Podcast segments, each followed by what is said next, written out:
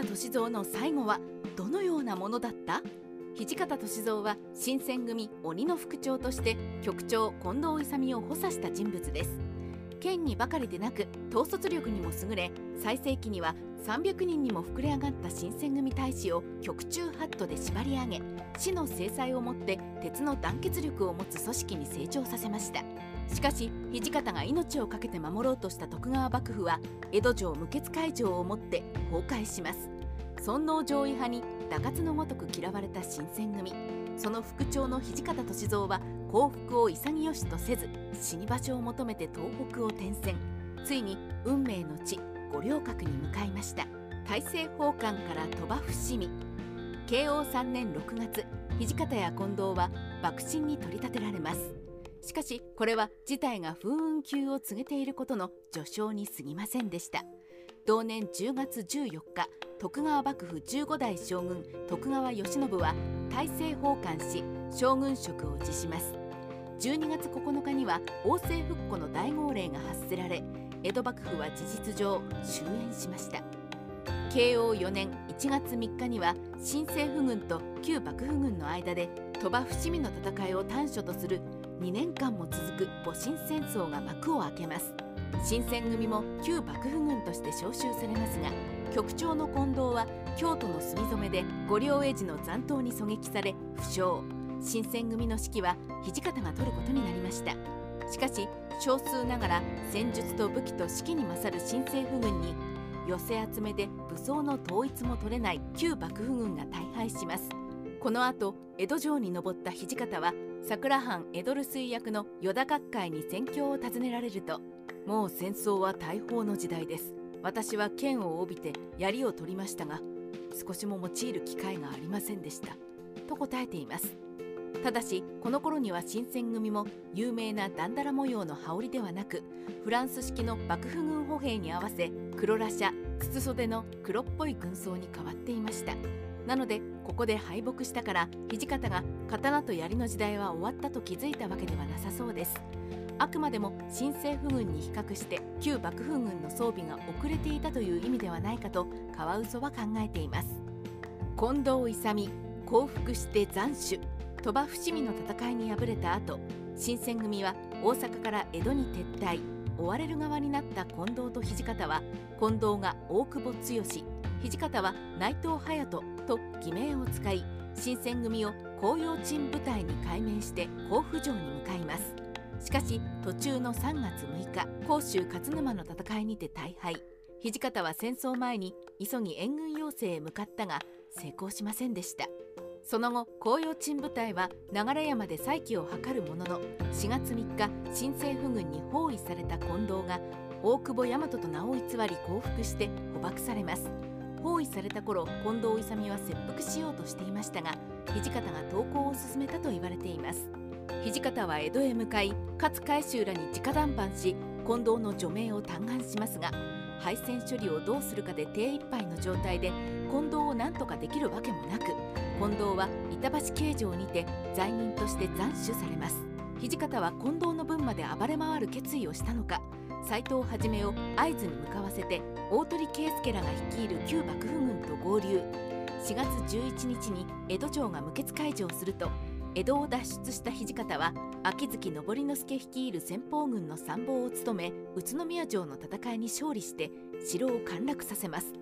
ところが直後の身分の戦いでは敗れ宇都宮城を奪還しに来た新政府軍と再戦した時に足を負傷。会津に護送されそこで3ヶ月間の療養生活を送り天寧寺に近藤勇の墓を建てたと伝わります。会津でも敗れ運命の五稜郭へ。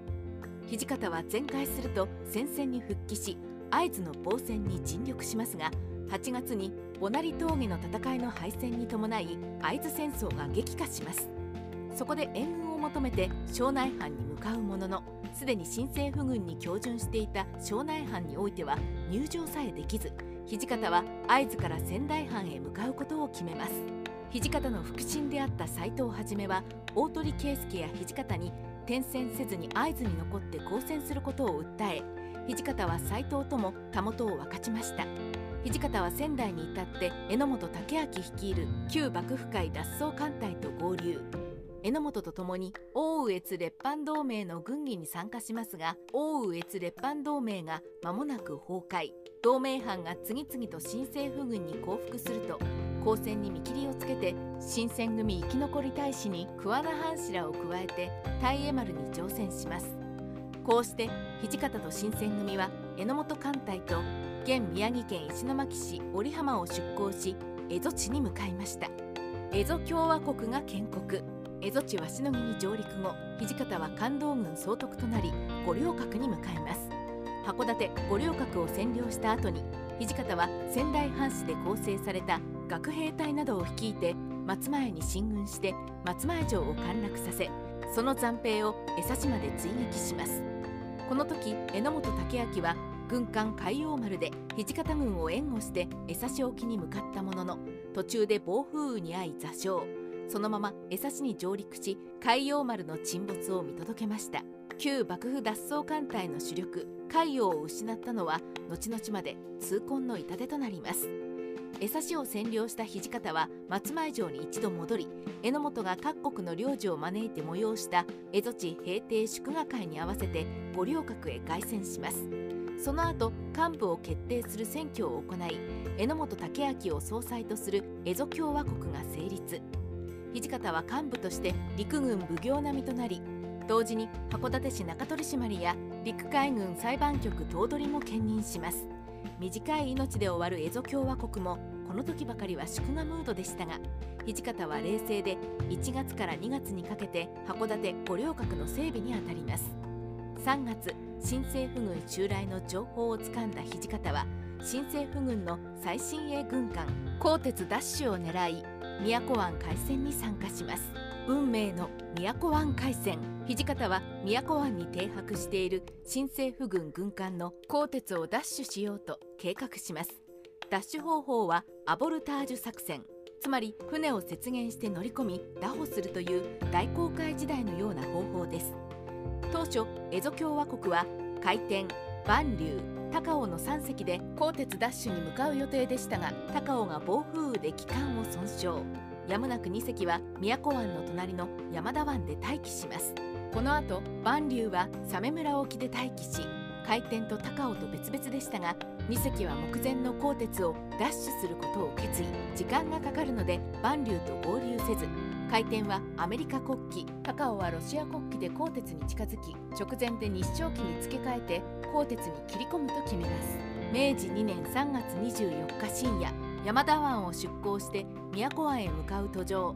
高尾が再び機関故障を起こします。ただし航行は可能であったのでまず回転が鋼鉄に接現し先制攻撃をし高尾が途中で参戦して残りの艦船を砲撃すると作戦変更します。ところが高尾の機関の不調は相変わらずでじれた回転は高尾を待たずに単独で琵琶湖湾への突入を敢行しました。減速の高さが合わない痛恨のミス。この時蝦夷共和国サイドには幸運なことに新政府軍艦隊は機関の火を落としていました。またアメリカ国旗を掲げた回転の接近にも特に注意が払われずすんなりと近づけます。鋼鉄に接近した回転は作戦通りアメリカ国旗を下ろしすぐさま日照旗を掲げて雪原その時鋼鉄の隣で唯一警戒に当たっていた薩摩藩籍の春日から敵襲を知らせる空砲が鳴り響きます。しかし奇襲には成功したものの回転は原則に水車が飛び出した旧式の外輪船で横付けが不可能でした。えー、それはもっと前に分かりそうなことのような。そのため回転艦長の甲賀言語の必死の操舵も虚しく回転の選手が鋼鉄の左舷に突っ込んで乗り上げる形になります。さらに回転は大型の非装甲軍艦であるのに対し鋼鉄は小型で重い装甲をまとっているため減速が低く回転の艦首とでは3メートルもの高さがついてしまいました。やっぱり高尾を待っていればなんて今更言っても仕方ありません。回転からは先発隊が鋼鉄の甲板に怪我覚悟で飛び降り切り込んでいきますが回転の細い選手からでは乗り移る人数が限られました。おまけに飛び降りたポイントはガドリング砲など強力な武器が装備されており乗り移る前に回転甲板上で倒れる兵が続出し回転側からは負傷者が続出しました。もたつく間に春日以外の新政府軍艦船も戦闘準備が整い回天は敵艦隊に集中砲撃を浴び蜂の巣になります。回天艦長甲賀源吾は腕胸を撃ち抜かれてもなお指揮を取りますが頭を撃ち抜かれて即死。もう潮時だと荒井育之助が作戦中止を決め自ら操舵して回天は宮古湾を離脱しました。鋼鉄に切り込んでいった野村利三郎ら数名は撤退に間に合わず鋼鉄に取り残され戦死しました。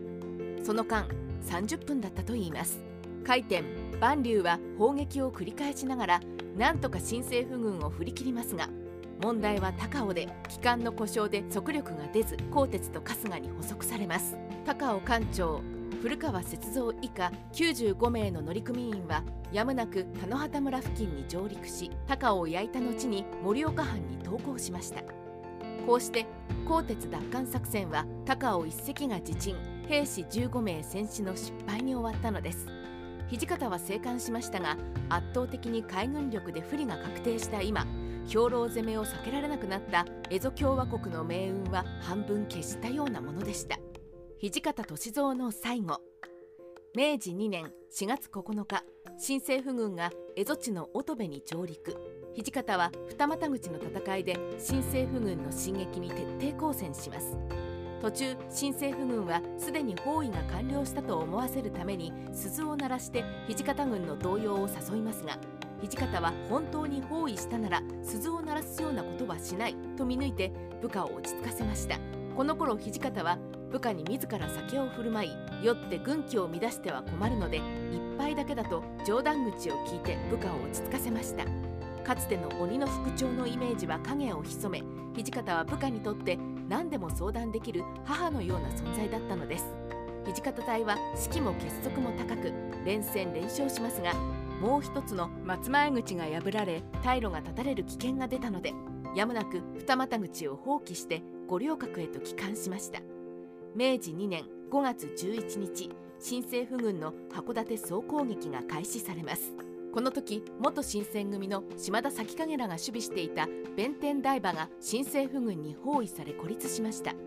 土方は島田を救出すべくわずかな兵を率いて出陣。同じ頃新政府軍艦徴用丸が味方軍艦の砲撃で撃沈されたのを見て土方はこの機を逃すなと大喝。函館一本木関門にて陸軍奉行添え役王の宇宙に命じ敗走してくる味方を押し出し我この策にありて退く者を切らんと宣言します。こうして土方は一本木関門を守備七重浜より攻めくる新政府軍に対応して馬上で指揮を取りましたがその乱戦の中腹部に新政府軍の中断を受け落馬しました。土方の命令によって台場方面に進軍していた王の宇宙率いる部隊は一時勢力を盛り返しましたが必死の指揮も虚しく総崩れになり大野が一本木関門に引き返すと同じく陸軍奉行添え役の安富才助から土方が撃たれたことを知らされ急いで駆けつけますが土方はすでに死んでいました。去年34歳。幕末ライターカワウソの独り言。土方歳三にとって近藤勇が斬首されたのは大きな衝撃だったのでしょうか。自分が近藤の切腹を止めた結果として罪人として斬首された近藤。そこから土方は転戦を繰り返し日本の最果て蝦夷地の五稜郭で死ぬ道を選びました。武士らしく潔く諦めてしまった近藤と最後までベストを尽くした土方。2人の対照的な最後には考えさせられますね。